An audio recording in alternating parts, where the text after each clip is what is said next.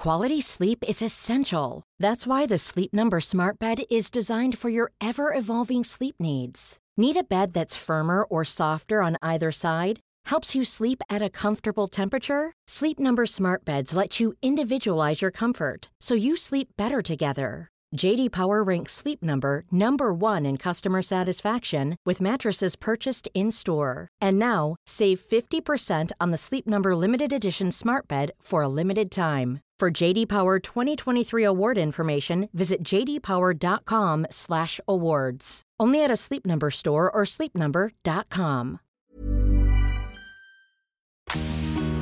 En Remotas, contamos las experiencias que han marcado la manera de entendernos como mujeres. Historias de solidaridad, empatía y hermandad.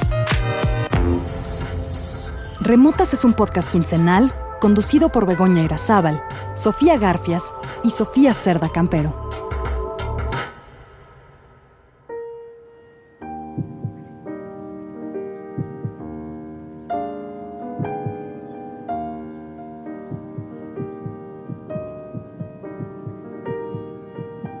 La ginecología y obstetricia debe tener bases feministas. ¿Por qué? Porque el feminismo ah, centra a la mujer en un rol importante, le da, entiende a la mujer y su participación en la sociedad y el peso que tiene como ser humano independiente, consciente, capaz de tomar decisiones. Si yo no alcanzo a visibilizar a mi paciente de esa forma, la, la convierto en un objeto en el que yo ejerzo una medicina, al que yo opero, al que muchos hemos escuchado el término eh, eh, yo hago partos. En medicina es muy frecuente que digan, no, yo sí hago partos o yo no hago partos. Es que no estás haciendo partos. Tú acompañas mujeres, ¿no? Acompañas mujeres al nacimiento. Como parteras somos muy claras de que eh, nadie te va a salvar porque no necesitas salvación de nada.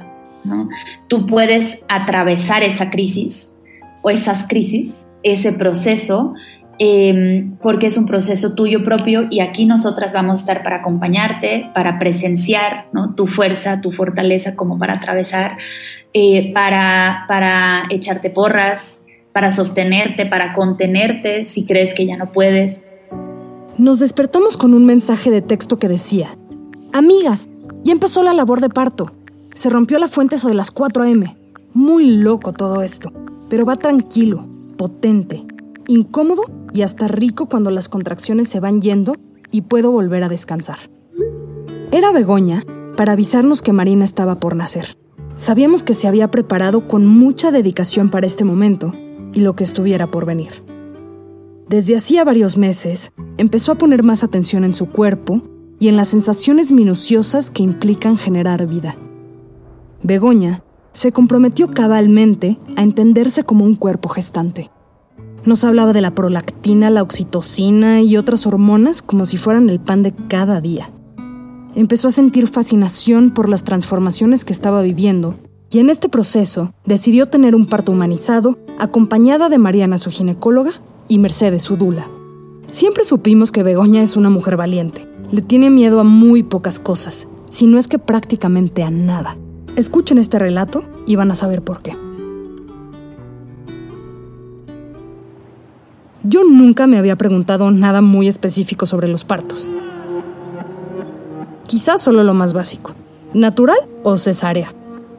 Sabía que yo nací prematura, pero que nací muy rápido. Que mi mamá no me amamantó porque no le bajó la leche. Que estuve en la incubadora y listo. Desde mi entendimiento, los procedimientos estaban siempre estandarizados. La verdad es que el término parto humanizado me sonaba algo medio New Age y no fue hasta que Marina llegó a nuestras vidas y que pudimos hacer este episodio que me planteo la posibilidad de que las mujeres podamos decidir cómo queremos que nazcan nuestras criaturas. Es decir, que es una manifestación más del derecho a decidir sobre nuestros cuerpos y nuestros deseos.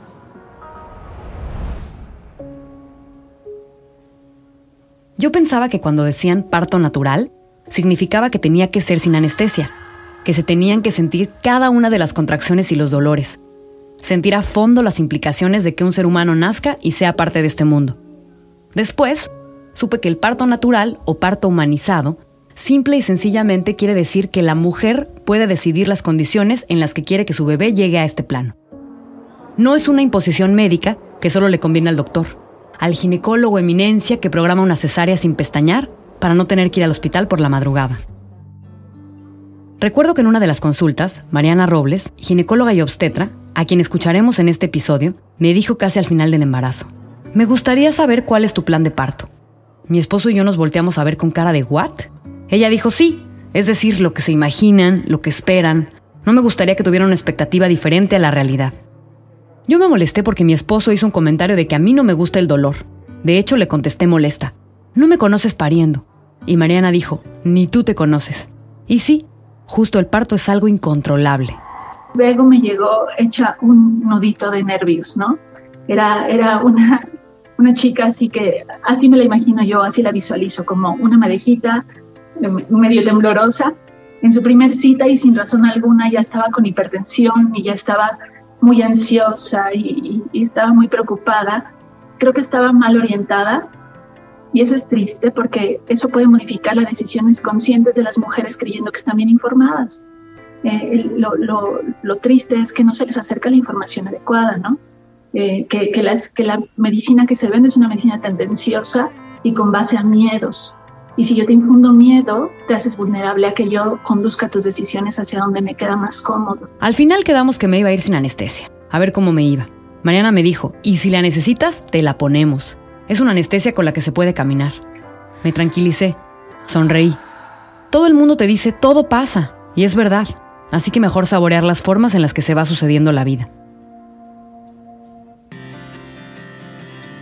No me acuerdo quién dijo que el parto es como subir una montaña, donde el camino puede ser algo pesado, pero paso a pasito sin prisa llegas a la cima y la recompensa es la más gratificante, una experiencia de vida que te completa. En días anteriores había tenido la presión alta y tuve mucho miedo de tener una cosa que se llama síndrome de HELP, con doble L, que es una afección que provoca la descomposición de los glóbulos rojos de la sangre. También causa problemas hepáticos, de sangrado y de presión arterial, y que generalmente está relacionado con la preeclampsia y la eclampsia. A mí me dolía mucho la boca del estómago. En realidad era más bien como un dolor muscular de cuando los músculos del abdomen se desgarran por el tamaño de la panza. Y la noche antes de que Marina decidiera nacer, estuve dándole vueltas a si tendría este síndrome. De esos pensamientos oscuros que uno tiene particularmente en la cama, que no paran, que se hacen más grandes, más acechantes. A las 3.58 am, que fui al baño, noté que me salían gotitas de un agua que no era pipí y grité, Diego, ya, ya es, ya se me rompió. Él no estaba en nuestro cuarto, se movió al otro porque yo estaba roncando mucho. Así es en el último trimestre. Estás hinchada y los órganos están todos apretujados. Esa noche hubo un eclipse y luna llena. Yo no soy supersticiosa, pero luego este tipo de acontecimientos te hacen creer que por algo pasan las cosas.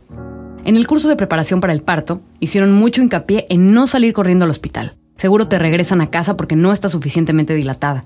Lo más adecuado es hacer una cueva, un nidito en el que el cuerpo vaya trabajando de forma natural, hacer todo lo posible por generar un ambiente lleno de oxitocina, la hormona del amor, y no de adrenalina o cortisol, la hormona del estrés. El hospital generalmente tensa a la gente, te dicen qué hacer, no te preguntan qué quieres tú, no te explican, son mecánicos. La, investigación no solamente ha desarrollado recursos farmacológicos para el trabajo de parto, sino que también hay muchos investigadores, por ejemplo, Kerstin Ugnas Moberg del Instituto Karolinska de Estocolmo, es una mujer que se dedica a estudiar la mecánica de producción de oxitocina. ¿Cómo es que el cuerpo produce oxitocina? ¿Qué cosas la inhiben y qué cosas la eh, favorecen? ¿no? Sabemos que la oxitocina, como dice Michelle Odante, es una hormona tímida y se inhibe ante determinados estímulos, que son aquellos que estimulan nuestra neocorteza cerebral. Se inhibe con la luz, y con el lenguaje. Y eso es fácil de entender si nosotros pensamos que la oxitocina, que es la reina del trabajo de parto, es esta hormona que va a hacer que nuestro útero se contraiga y esa contracción uterina es la que hace que el bebito descienda, apoye sobre el cervix, lo vaya dilatando, ¿no? Entonces, esta contracción del útero ocurre gracias a la producción de oxitocina y la producción de oxitocina está íntimamente ligada con el entorno un entorno cálido de intimidad y de silencio es un entorno que es más benéfico para la producción de oxitocina que un entorno de estimulación de la neocorteza cerebral. La oxitocina es reina en el parto y en nuestra vida sexual. Por eso, cuando nosotros vamos a hacer el amor con la pareja, no nos ponemos a repasar la lista del súper. En general, elegimos tener las luces más bajas, hablamos poco y entramos en estos espacios de intimidad. Pues el mismo espacio necesitamos las mujeres para parir, porque tenemos que parir con una hormona regulando eh, las contracciones, que es esta hormona que se produce en esa clase de entorno. Y en el nacimiento, en la atención convencional del parto, lo que tenemos es eh, exactamente lo contrario. Una mujer que llega al hospital con todas las luces encendidas, 24 horas al día, incluso en los hospitales públicos, con estas luces de neón sobre la cabeza, y le están haciendo la historia clínica de repaso de qué ha tenido hasta la tatarabuela, y además está muerta de miedo y entonces, porque está sola, porque no se le explica, porque no conoce nada de lo que la rodea, porque no pudo meter sus pertenencias consigo. Y sabemos que la adrenalina es antagónica de la oxitocina. A mayor adrenalina, menor oxitocina. Entonces, cuanto más miedo tenga esta mujer, menor oxitocina endógena va a producir. De manera que desde los conocimientos de la ciencia, ¿qué puedo hacer? Puedo desarrollar oxitocina sintética para metérsela de manera intravenosa y entonces contrarrestar este efecto que yo mismo estoy generando. O puedo tratar de navegar a favor y no en contra de la fisiología. Entonces, cuando hacemos la cuando trabajamos en la atención humanizada, no estamos trabajando al margen de la ciencia ni de los recursos de la medicina, estamos navegando a favor de la fisiología, tratando de mantener el parto en su curso fisiológico para evitar que se nos complique. Esa es Mercedes Campiglia, la Dula, quien también nos acompaña en este episodio con su infinita sabiduría. A las 4 am del viernes 19 de noviembre, le mandé a Mariana el siguiente mensaje de WhatsApp. Querida Mariana, ahora sí creo que ya es. Me desperté con un cólico real, jaja. Ya me salió agua o algo de liquidito. Me volví a acostar, estoy bien. Estuvimos intercambiando mensajes y stickers. Ella tiene una colección buenísima, con todas mis sensaciones. Mi esposo y yo compartimos esa última madrugada solos.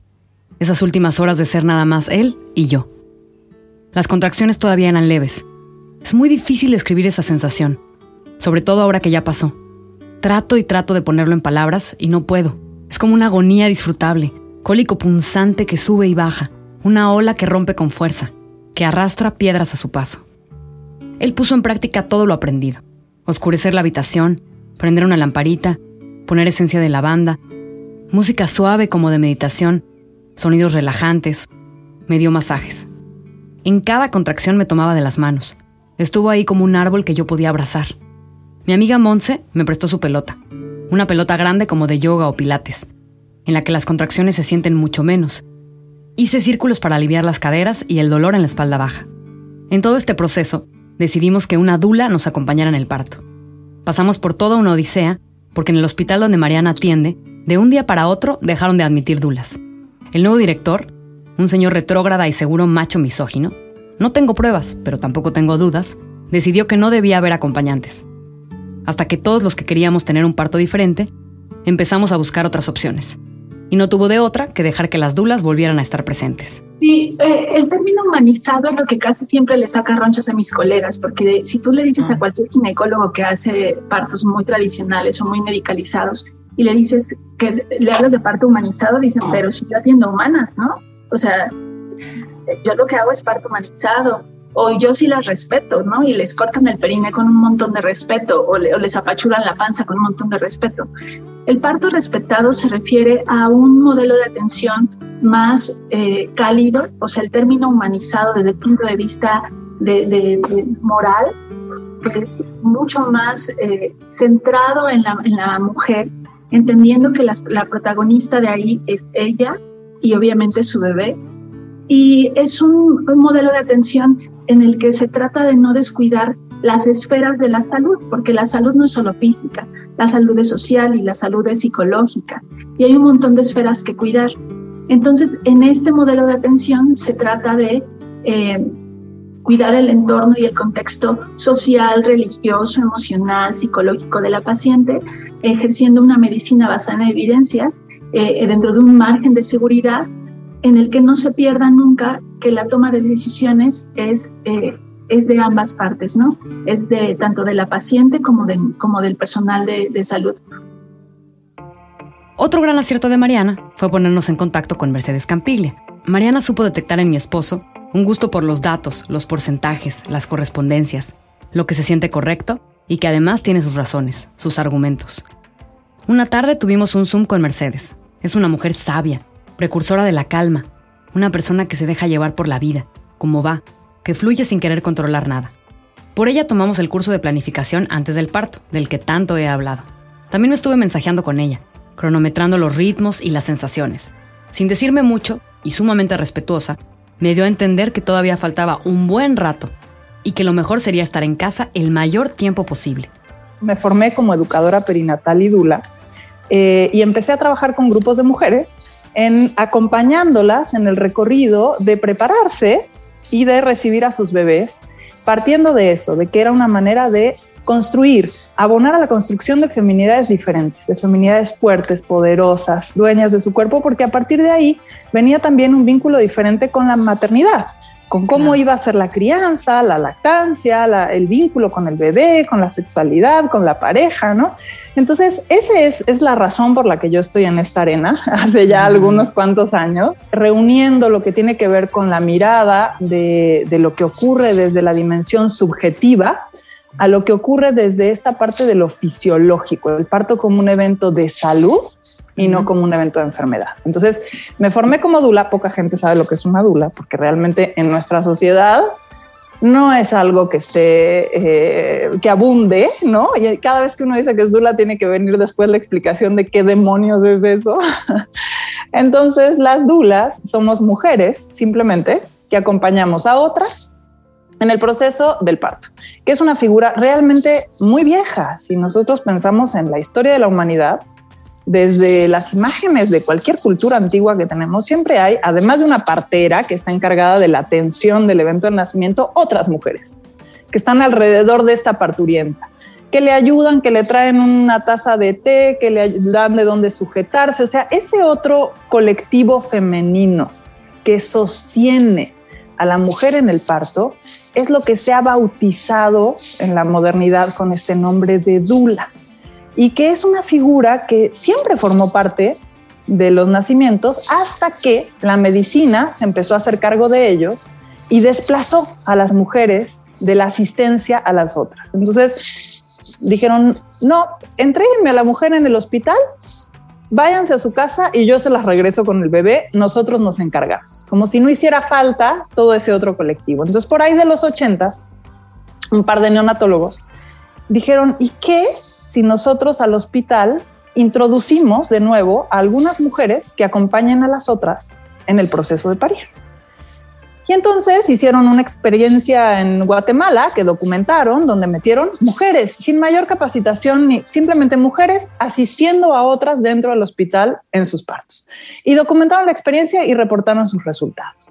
Entonces, cuando el mundo científico recibió estos resultados, dijeron, están locos y el estudio está mal hecho, porque no hay razón por qué si tú metes a esta señora, resulta que tienes la mitad de posibilidades de tener una cesárea, que tienes muchas menos probabilidades de que esa mujer requiera una anestesia, que tienes muchas menos probabilidades de que el bebé nazca con forceps, que tienes mejores índices de lactancia. O sea, ¿cuál, cuál sería la razón? No puede ser, el estudio está mal hecho. Y lo descartaron. Pero resulta que el estudio se replicó en distintos países, con distintas muestras, y daba siempre los mismos resultados. O sea, el acompañamiento de unas mujeres a las otras en el parto tiene un impacto tan potente en lo que tiene que ver con los indicadores duros de salud, que hay investigadores que dicen que no hay en obstetricia una intervención que tenga tantos beneficios y ningún perjuicio como la presencia de una dula en el parto. El nombre dula viene de esos investigadores que bautizaron a estas mujeres como dulas, retomando un nombre griego que se daba a las mujeres de servicio, como a las esclavas que estaban al servicio de las mujeres y que entre otras funciones tenían esta de acompañarlas durante el parto. Entonces retoman ese nombre y crean esta fundación que es, bueno, esta asociación civil que es DONA, que es la primera que empieza a hablar de la figura de la dula a documentar la experiencia con dulas y a certificar dulas para el acompañamiento de los partos. Pero entonces es una figura que tiene un nombre nuevo o relativamente nuevo, pero que es una figura ancestral, muy antigua, y que tiene que ver con, em, entender el valor de lo humano y por eso es tan disruptora porque mientras la ciencia médica desarrolla como todo el valor de la tecnología, los fármacos, ¿no?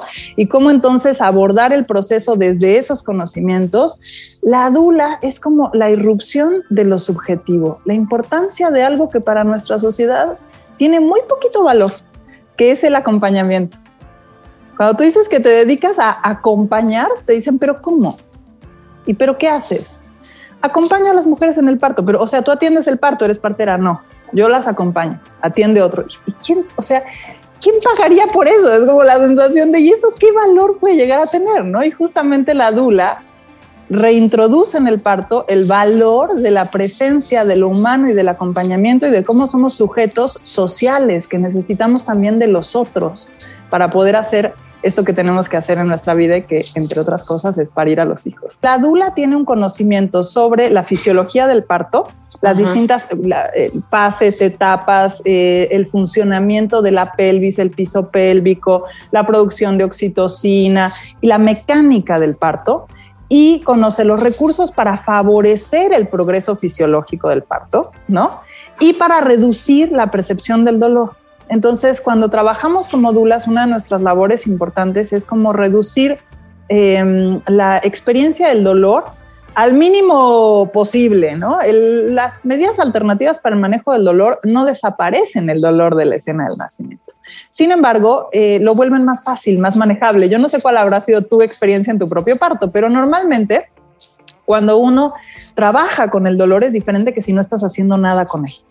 Entonces, cuando nosotros bajamos las luces, ponemos música, hacemos un masaje, ¿qué es lo que estamos haciendo? Estamos mandando al cerebro señales a través del sistema nervioso periférico, lo que olemos, lo que saboreamos, la, estimulación de mecanorreceptores, todas estas eh, receptores que tenemos en las cápsulas articulares, ¿no? La estimulación de termorreceptores, lo que hace es viajar al cerebro e, e interferir con la percepción de la contracción que viaja por el sistema nervioso central. Entonces, cuando nosotros estimulamos sistema nervioso periférico, estamos trabajando con el dolor. De manera que cuando tú entras a una sala de parto humanizado y ves que las luces están bajas, que hay musiquita, que hay aromaterapia, que la mujer está este, chupando una paleta, se está balanceando, le estamos haciendo masaje en la espalda, está colgada sobre un rebozo o sentada en una pelota, no es porque es un parto hippie, es un parto en el que estamos trabajando desde el principio de la fisiología. Estamos trabajando a partir de los conocimientos de la fisiología.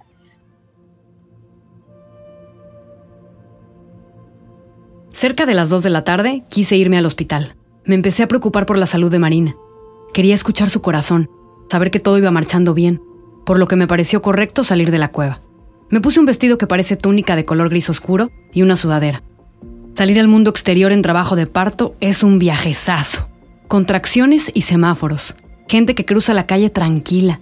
Y yo con un ser humano en la panza que ya está listo para salir. Bego tuvo miedo todo el embarazo hasta el día del parto.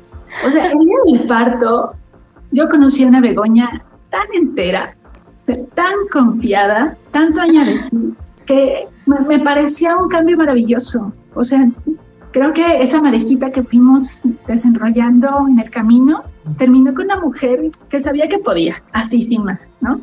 Y que no corrió al hospital y que disfrutó una buena parte del trabajo de parto siendo duleada por su pareja, en su casa y en su nidito, y, que y que llegó al hospital cuando era necesario, sin temores. De verdad fue un acompañamiento, no quiero decir fácil, pero quiero decir muy disfrutable, porque Begoña en ningún momento la vi dudar.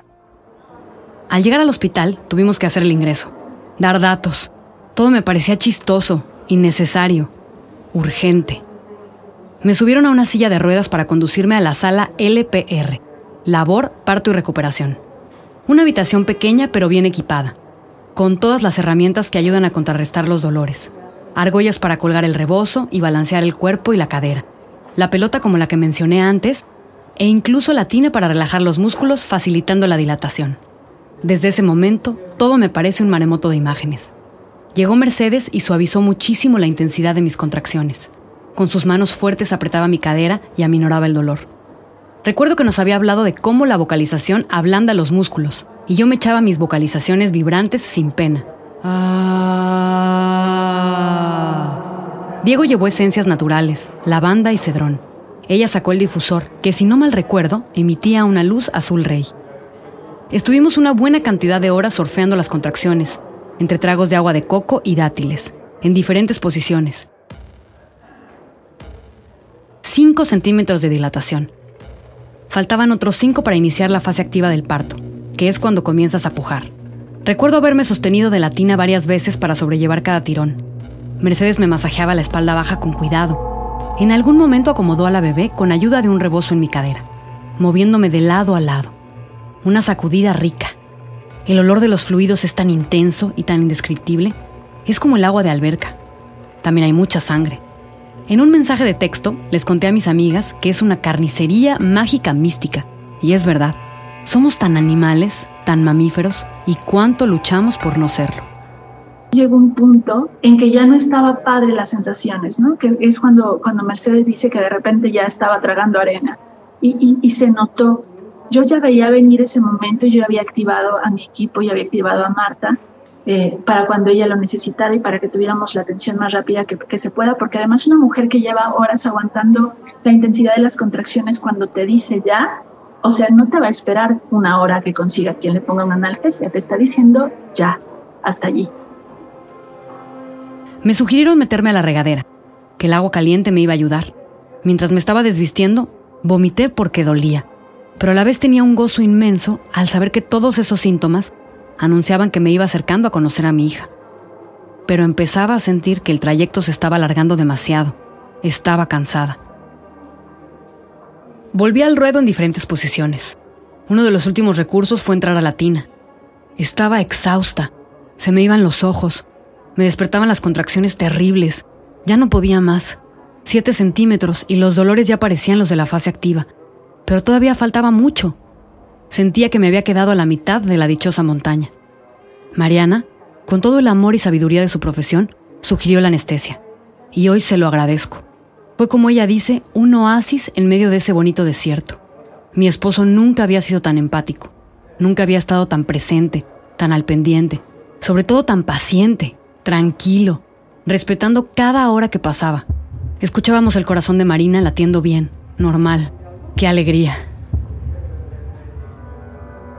Después de un segundo vómito muy al exorcista, llegó Marta, la anestesióloga. Una heroína, una mujer de pelo rosa y grandes pestañas, que ya de verla te cae bien. Ya anestesiada le dije que algún día quería tener el pelo como ella. Y sí, es algo que quiero hacer. Descansé e incluso pude dormir un par de horas. Escuchaba el ruido de la calle. Era viernes. Pensaba en la fiesta, en los bares, en la borrachera, en los besos, en las historias que estarían sucediendo, en los encuentros y desencuentros, en las citas, en la juventud. Y ahí estaba yo acostada, esperando dilatar 10 centímetros para comenzar la fase activa. Eran más o menos las 11 de la noche. También platicamos mucho. Hablamos de las sociedades y sus culturas. Hablamos de educación, de teorías. Yo estaba fascinada de haber estado en tantísimo dolor y después estar tan en paz, tan animada. En algún punto pensé que había traicionado a Mercedes por ponerme la epidural. Al inhibir las contracciones me pareció que el acompañamiento se resumía mucho. Incluso se lo comenté a Mariana en bajito. Me sorprendí mucho cuando leí el texto que Mercedes escribió sobre mi parto. En los siguientes días me cayeron muchos veintes. Por eso tenía tantas ganas de hacer este episodio. Y aquí el maravilloso relato de Mercedes. Ahora sé por qué me decían que todavía no era tiempo de venir al hospital esta mañana, dijo ella cuando el parto empezó a tomar forma. Trabajó arduamente con cada una de las contracciones, balanceándose entre el dolor y el placer por siete horas, hasta que llegó el punto en el que las olas la llevaron a la rompiente y empezó a comer arena. Pidió entonces una analgesia, y cuando yo salí de la habitación un momento después de que la aplicaran, le dijo a su ginecóloga que tenía miedo de decepcionar. ¿En qué momento se asumió que las dulas vamos a los partos a evitar que las mujeres se apliquen un bloqueo? ¿Por qué se ha arraigado la idea de que un parto humanizado es uno en el que no se requiere hacer uso de la anestesia? Yo sencillamente no acepto la encomienda de tratar de evitar que las mujeres se valgan de los recursos que les dé la gana para traer a sus hijos al mundo. Me niego además a pensar que las 13 horas de trabajo que requirió este nacimiento fueron inútiles por el hecho de que ella haya decidido hacer uso de la analgesia, ejerciendo el derecho a decidir sobre su cuerpo y la manera en que prefería lidiar con el dolor. Pienso que acompañar es otra cosa. Es estar disponible para recorrer el viaje que otro elige. Es sostener cuando haga falta, prestar los ojos, la mirada, las manos, poner el tiempo, el cuerpo y el corazón a disposición de un proceso que no es el propio. Y acompañar este nacimiento fue hermoso y perfecto. Fue bellísimo ver llegar el alivio y la alegría a los ojos de ella cuando se le había extraviado. Su parto fue hermoso y gentil, acompañado con respeto y amor. Su marido estuvo sosteniéndola. La anestesióloga, la ginecóloga, la pediatra que acompañaron este nacimiento son mujeres fantásticas. Y fueron desplegando su propia colección de hechizos cuando llegó el momento, no como una suerte de competencia de talentos en la que cada cual quisiera sacar un conejo más gordo de su galera de mago, sino en una suerte de cónclave de brujas. Yo, personalmente, me quedo deslumbrada con la belleza de su arte, de sus modos y de sus cabellos. Contenta de haber podido hacer lo mío y de haber visto a las demás preparar en sus calderos las pócimas que yo jamás podría ofrecer para arropar la llegada de la vida húmeda, tierna y ensangrentada. Begoña tuvo la oportunidad de, de experimentar sentarse en el banco Maya que es para que se, se, hagan una idea como si fuera la parte de arriba de un excusado, ¿no? Así un, un, banquito en donde hay, hay un huequito para poder atender. Y creo que desde que la vi sentada ahí sabía que, que lo que seguía era que, que Marina naciera. Yo te debo platicar, Bego, que además la presencia de Mercedes es muy importante incluso para mí, porque hubo un momento en el que yo te puse a pujar en la cama y cuando le dije a Mercedes, oye, ¿me avisas cuando haya contracción? Mercedes volvió a verme como diciendo, ¿yo? O sea, la mamá es la que te dice cuando hay contracción y es la que la siente. Y dije, qué güey soy, me estoy equivocando, por ahí no es. O sea, vámonos al Banco Maya y, y Begoña recupera todo el control, ¿no? O sea, claro que la presencia de una dula y una dula como Mercedes marca el camino hasta para mí. Claro que hay que ser sensible a esas señales así de Mariana, no, y, y, eché tres pies para atrás y entonces ya nos fuimos al banquito. Llegó la hora, los anhelados 10 centímetros. Me bajé a la silla maya, una silla baja en forma de herradura con un hueco grande para recibir al bebé. Evidentemente la gravedad y la posición ayudan a que el bebé salga. Para ir acostada es cómodo para el doctor, pero es completamente antinatural. La recuerdo como un mueble incluso de diseño, una bonita madera y el asiento de piel pero seguramente me hice esa idea. Empecé a pujar. ¡Ay! ¡Qué sensaciones! Me volví a ir a ese estado de trance, de secuencias, esa cadencia punzante, ahora con el pujo. Estábamos a oscuras, más oxitocina. Tenía un espejo debajo de mí.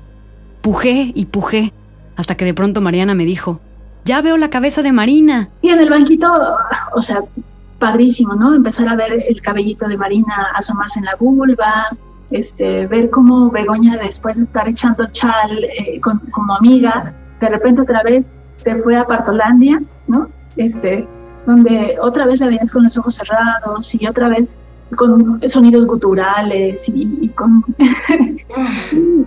y con todo este juego hormonal que te, que te regresa a donde tienes que estar para, para aguantar lo que sigue, porque algo que también es muy importante entender es que los cambios en el estado de conciencia son necesarios para parir. Y esta mujer que ves con los ojos cerrados, sin hacer contacto con nadie, metida en ella misma, eh, eh, escuchándose mamífera, es que es necesario para lo que sigue. Si yo les digo a las pacientes que a mí me saliera una sandía de 3 kilos ahorita por la vagina, me vuelvo loca. Tú traes todo el juego hormonal que necesitas para tolerar eso. Me gustaría decir que no duele, pero la verdad es que sí es una sensación intensísima. El aro de fuego, literalmente partirse, duele muchísimo. Me acuerdo mucho de Línea Negra, el libro de Jasmina Barrera que me regaló Camila como a los siete u ocho meses de embarazo, y que literalmente devoré. Es un relato magnífico sobre su embarazo, parto y las primeras semanas de vida de su hijo. Me siento mal haber dicho groserías a la hora de parir. Recuerdo que decía, ¡Puta madre, ya por favor! y está grabado. Marina llegó al mundo a las 3.55 am de un 20 de noviembre. Tenía el cordón umbilical larguísimo. Me recordó al cable del teléfono que había en la cocina de la casa en la que nací. Te podías mover prácticamente por todos lados. Mi mamá hacía pasteles y hablaba con sus hermanas de Saltillo los domingos por la tarde. Mariana me pasó a Marina con una delicada determinación. Fue todo tan lento y rápido, tan contundente tenerla en mis brazos. Quería llorar de felicidad, pero no podía. Estaba demasiado asombrada. Mi esposo lloraba. Sentí una ternura infinita, una sensación tan profunda de estar unidos, dar a luz tanta luz, que esta sella el encuentro para toda la vida. También llegó la pediatra, Penélope. Le quedaba grande el cubrebocas. Tiene las cejas perfectas. Cuando veo su sonrisa, quiero que atienda a Marina siempre. En unos minutos me enseñó a amamantar con tanta dulzura, con una ilusión indescriptible.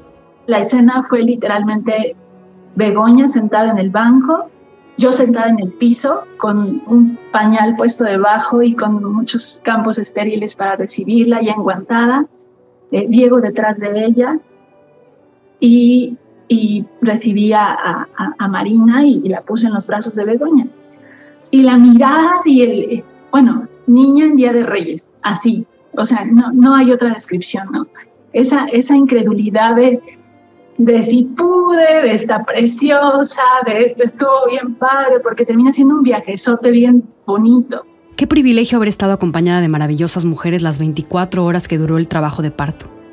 Me deslumbra y me apantalla el compromiso que tienen con lo que hacen, con sus pacientes para dejarlo todo, el máximo respeto a la naturaleza, al tiempo, a la marea de la vida. Estos modelos diferentes de atención del parto construyen modelos de vincularse con el cuerpo, con la sexualidad, con la maternidad e imprimen en el cuerpo en un momento de extrema vulnerabilidad y potencia. O sea, el parto es un momento como muy particular en la vida de la construcción de lo que sería esta noción de la feminidad. Yo pienso que es como esto que en el psicoanálisis se dice un punto de capitón, como un momento en el que convergen todo lo, real, lo simbólico, lo imaginario, ¿no? Es un momento en que se pone en, juego el cuerpo, los imaginarios sociales, las historias familiares, todo se reúne en ese momento, de manera que por cómo se ha atendido el nacimiento, podemos imprimir en el cuerpo modalidades diferentes de lo femenino. Y eso era lo que a mí me interesaba del asunto. Entonces, el modelo convencional de atención del parto reafirma esta idea de la maternidad sufriente, sacrificial, donde la mujer tiene que poner el cuerpo para que los otros accedan a él, donde se antepone el niño a cualquier otra consideración, ¿no? Mientras que en la atención humanizada había un modelo de atención que era completamente otro donde lo que se partía era de la premisa del parto como un momento de empoderamiento, de, exposición de esa potencia de lo femenino. A la semana, mis amigas de la universidad me escribieron para preguntarme que cómo me había ido. Y ellas me contaron sus historias, mismas que nunca había escuchado. Me llama la atención que no se habla de estos temas comúnmente. Tantas y tantas anécdotas que pueden compartirse para saber, para decidir, para exigir, y sobre todo para enriquecer la experiencia. Yo no sabía nada hasta que me embaracé. Incluso cambié de doctora. Mi ginecóloga anterior es una mujer mayor, cansada, harta, quejumbrosa, que no me explicaba nada, que todo lo daba por sentado, que nos dijo que ya había hecho un estudio estructural del bebé y nunca nos compartió los resultados. Una mujer que te trata sin mucho cuidado, como si yo hubieras tenido una decena de hijos. Aquí escuchamos a Úrsula Álvarez, que nos mandó el maravilloso relato de sus dos partos pero por cuestiones de tiempo solo vamos a escuchar el primero. Si hay alguna oportunidad para comprender y vivir el significado del aquí y ahora y el fluir, es un parto. Yo he tenido dos, ambos naturales, ambos con epidural. El primero hace casi seis años y el segundo hace tres. Tuve un niño y una niña que hoy son mis más grandes maestros exigentes, sabios, escrutadores, apasionados de su profesión de hijos maestros, empujándome a convertirme en la mejor versión de mí misma a punta de retos, ejercicios de paciencia y explosiones de creatividad. Mi primer parto, en marzo de 2016, comenzó cuando el doctor me desprendió las membranas, pues corría la semana 40.5 de mi embarazo y el líquido empezaba a escasear. Al desprender membranas, me ahorré el tomar la pastilla que le dan algunas para inducir el parto, y esto me permitió que no llegaran las contracciones de golpe, pero al mismo tiempo me dio certeza de que el parto era ya inminente. Y para alguien como yo, algo de certeza es un regalo. Comencé a sentir contracciones al poco rato, pero el doctor me recomendó tomarlo con calma. Entonces fui a caminar con mi esposo, mis papás, mi suegra. Después nos sentamos a desayunar. Yo pedí un abundante orden de hot cakes que me terminé, por supuesto. Unas horas después, yo no quería ingresar. Tenía miedo de que al entrar no hubiera dilatado nada, y por el dolor que sentía tenía pánico de que no hubiera progresado hasta el momento. Mi humor ya no era el mejor debido al dolor. Todos muy amables trataron de convencerme de ingresar. Ya había pasado la hora en que habíamos quedado con el doctor, pero yo no quería. El doctor tuvo que salir por mí al Starbucks del hospital y me llevó a la sección de labor. Ahí me ingresaron. Me revisó el doctor y sí, había dilatado 6 centímetros. Me dolía bastante, pero todavía aguantaba. Estuve con mi esposo platicando, respirando. Más miembros de la familia entraban y salían a ratos. Cuando el dolor fue insoportable, tenía 8 centímetros de dilatación y pedí que me bloquearan. La inyección para la epidural es una de las experiencias que más temor me ha dado y fue bastante desagradable. El anestesiólogo, un hombre muy amable, pero hombre al fin, me decía, no te muevas, aunque sientas contracciones, no te va a doler el piquete. Recuerdo que me enojé pensando que ese hombre en su, vida, había estado en labor de parto y jamás había tenido que aguantar un piquete en la columna mientras pasa una contracción. Una vez que la anestesia hizo efecto, dejé de experimentar dolor, pero empecé con muchos otros malestares, mucha náusea, estaba adormilada, con los sentidos alterados. Pasaron algunas horas. El doctor volvió a revisarme. Me dijo que mi bebé era un caballero, pues lo había saludado agarrándole el dedo. Yo dije que qué lindo, pero el doctor dijo que así no podían hacer, pues traía una mano encima de la cabeza. Me puse algo nerviosa, pero entre mi esposo y el doctor me hicieron sentir en paz en todo momento. Quizá algunos otros doctores hubieran decidido hacerme cesárea ante esta situación, pero el mío no. Hizo maniobras mecánicas con mucho cuidado. Movió a mi bebé para que lo pudiera reacomodar. Después de unos minutos lo logró y estuve lista para pasar a la sala de expulsión. Soy una persona a la que cualquier medicamento le hace mucho efecto. La epidural no fue la excepción. Además del mareo, no sentía nada a la hora de pujar. Una vez en la sala de expulsión llegó la hora, pero al yo tener toda la parte inferior del cuerpo completamente dormida, no pude pujar como es debido. El doctor me tuvo que ayudar con unos forceps a sacar a mi bebé. En todo momento incluyó a mi esposo en el proceso del nacimiento. Él pudo ver cómo empezó a salir la cabeza, cómo utilizó los forceps y en el último momento, antes del nacimiento, el doctor me pidió que me enderezara y le diera mis manos. Yo no podía, así que el anestesiólogo me empujó para adelante para poderme sentar. El doctor tomó mis manos y las puso debajo de los brazos de mi bebé, quien aún tenía medio cuerpo dentro de mí. Me dijo, ahora jala. Lo hice y con mis propias manos saqué a mi hijo de mi cuerpo. Sonaban los Rolling Stones. Lo levanté y recuerdo perfectamente su mirada, con los ojos bien abiertos. Él, serio, en silencio, mirándome. Unos segundos después, rompió en llanto. Respiré de alivio. Inmediatamente después, me lo pegué al pecho y empezó a chupar.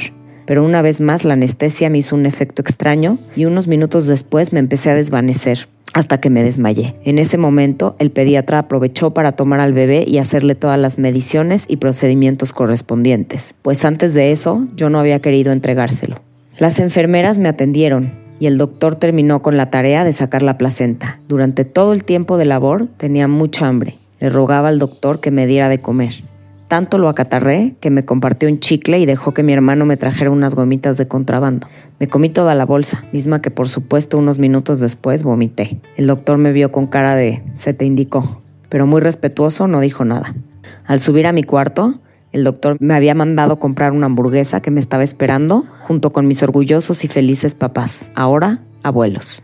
Después de eso comenzó mi segunda vida en este plano y a Teresa Marmolejo, a quien ya escuchamos en el episodio Luna Nueva, y que nos cuenta la expectativa del parto que ella tenía versus la que tuvo. Se acercaba la fecha del nacimiento de su hija Nur y no habían signos de inicio de parto.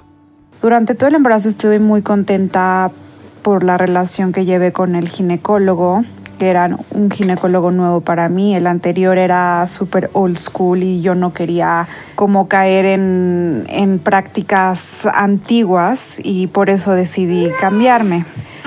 Este nuevo doctor, pues muy buena onda, muy abierto, pero tampoco era 100% parto humanizado, respetado. A pesar de todo, pues sí, Tere, no te preocupes, Eh, claro que vas a tener el pensamiento tardío de cordón, la golden hour, etcétera, etcétera. En la ginecología, así como en otros campos, se ha privilegiado y fortalecido un sistema jerárquico y patriarcal, donde un don doctor dice qué es lo que se necesita y cuál es la manera de emplearlo, muchas veces ignorando cómo las mujeres desean llevar sus partos. De hecho, en estas vacaciones de diciembre platiqué un poco con mi madre al respecto, quien me confesó que a mi abuela y a sus hermanas las durmieron durante sus partos. Imagínate, me dijo, despertó tu abuela y yo ya había nacido. Siempre he asociado el parto al dolor, al miedo, pero esto me pareció mucho, mucho más escalofriante. Una prueba más de cómo el patriarcado piensa que puede decidir sobre nuestros cuerpos. Afortunadamente, a pesar de muchas, muchas, muchas batallas, las redes de mujeres son imposibles de erradicar y las parteras, quienes acompañan y facilitan los procesos de parto, son ejemplo de ello. Morada Violeta es una casa de partería con enfoque feminista que brinda servicios gineolíticos asegurando que se respeten los derechos sexuales y reproductivos. Para este episodio hablamos con Hanna Borboleta, partera y directora de la clínica, quien nos explicó a mayor profundidad en qué consiste su trabajo.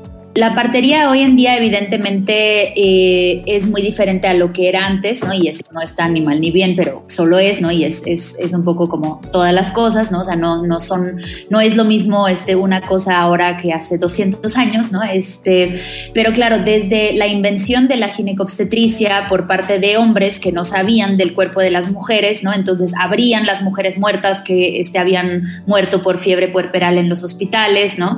Eh, para saber qué es lo que tenían dentro ¿no? O sea, de ahí viene el conocimiento que hoy en día tiene la, la ginecobstetricia. Entonces, desde ahí evidentemente ha habido un fuerte desplazamiento y también orquestado por el Estado, por los estados, por los gobiernos en el mundo, en el mundo entero de la partería. Entonces, las parteras, eh, para sobrevivir, han tenido que eh, adaptarse, digamos, a muchas cosas eh, que no necesariamente eran desde su modelo, ¿no? Eh, pero sí, la mayoría, si tú miras de, parteras en el mundo entero, sí hemos conservado mucho de trabajo con hierbas, por ejemplo, también como, como una premisa muy importante de nuestro trabajo, el principio de no intervención, ¿no? O sea, de eh, de sobre todo no intervenir y más bien fomentar, apoyar los procesos fisiológicos, o sea, saludables, ¿no? Cómo apoyar el cuerpo a que haga lo que tiene que hacer.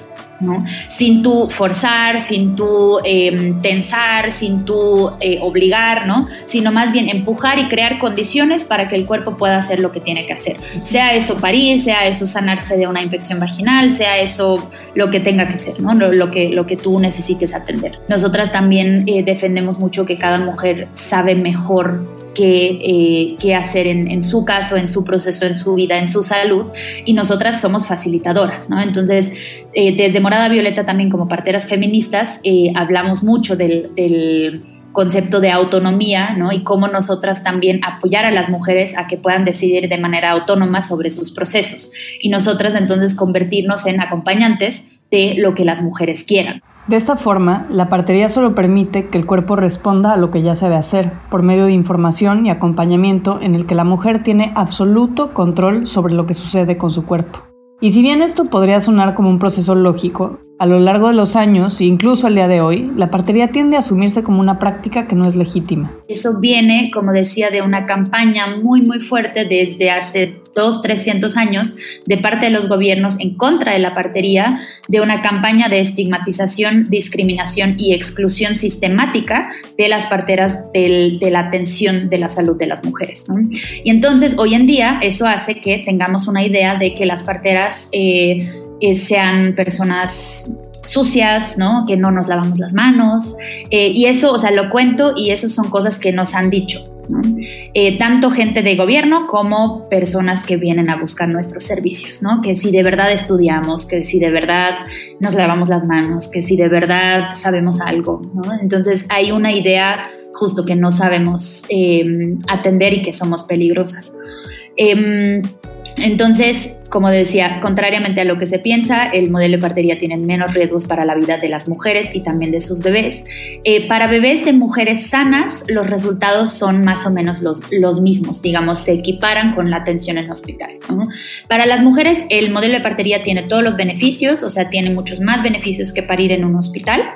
Eh, sin embargo, para bebés tiene, digamos, el mismo riesgo, si quieres decirlo así, o la misma posibilidad de, resultados. Em, entonces, eso, eh, y creo que también otra cosa importante y que, los gobiernos hablan poco cuando hablamos de estadísticas o de resultados, es también el, la, mm, eh, la parte de la salud mental y emocional, ¿no? O sea, el gobierno suele darte las cifras en cuanto a supervivencia. ¿no? ¿Cuánta gente sobrevivió? Y entonces eso determina si el modelo funciona o no, ¿no? O un tipo de atención.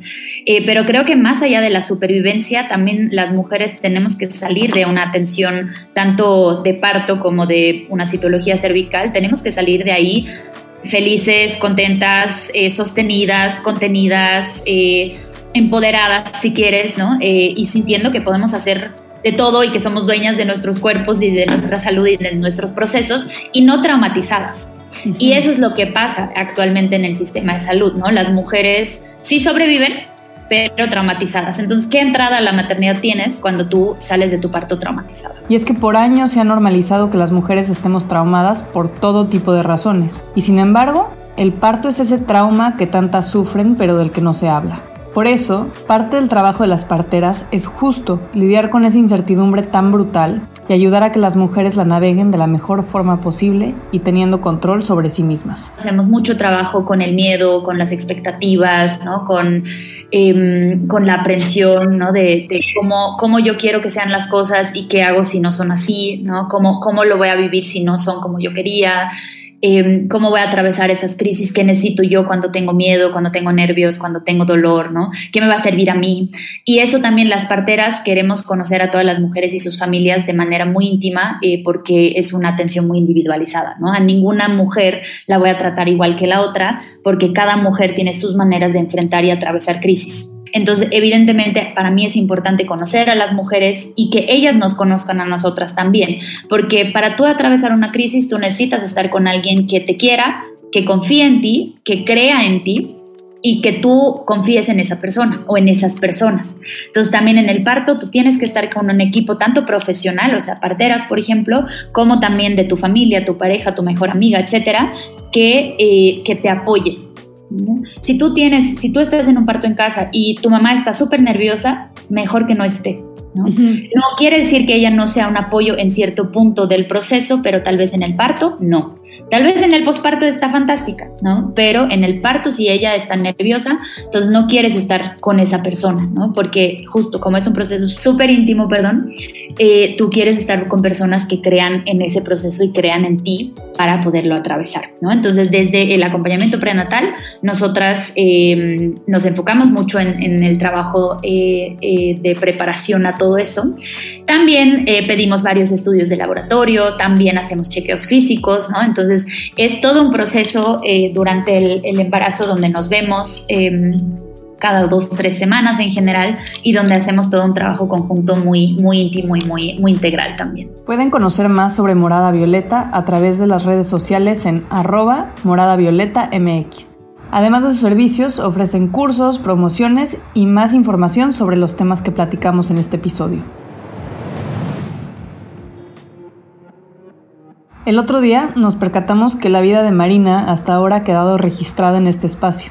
Desde que Bego soñaba con tenerla, hasta que quedó embarazada, hasta los miedos que tuvo previos a la llegada de Marina.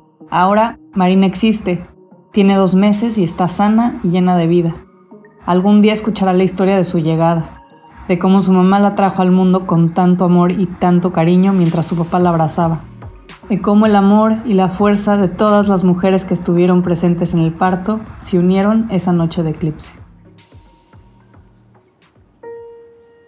Escucharon Parto en la noche del eclipse en remotas. Agradecemos a la doctora Mariana Robles por darnos su visión sobre los partos en México. Encuéntrenla en Instagram como dra.mariana.robles. También agradecemos a Mercedes Campilia, Dula de Begoña, por su acompañamiento a través de las palabras. Por último, damos las gracias a Hanna Borbolla de Morada Violeta.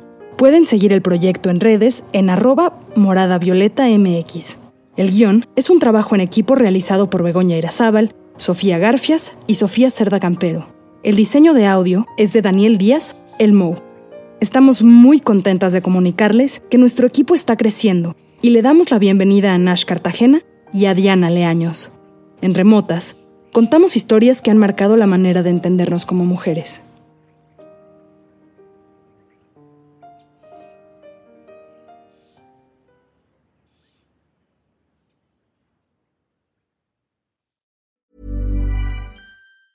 Ever catch yourself eating the same flavorless dinner three days in a row? Dreaming of something better? Well, HelloFresh is your guilt-free dream come true, baby. It's me, Kiki Palmer.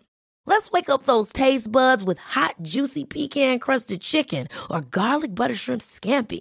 Mm. Hello Fresh. Stop dreaming of all the delicious possibilities and dig in at HelloFresh.com. Let's get this dinner party started.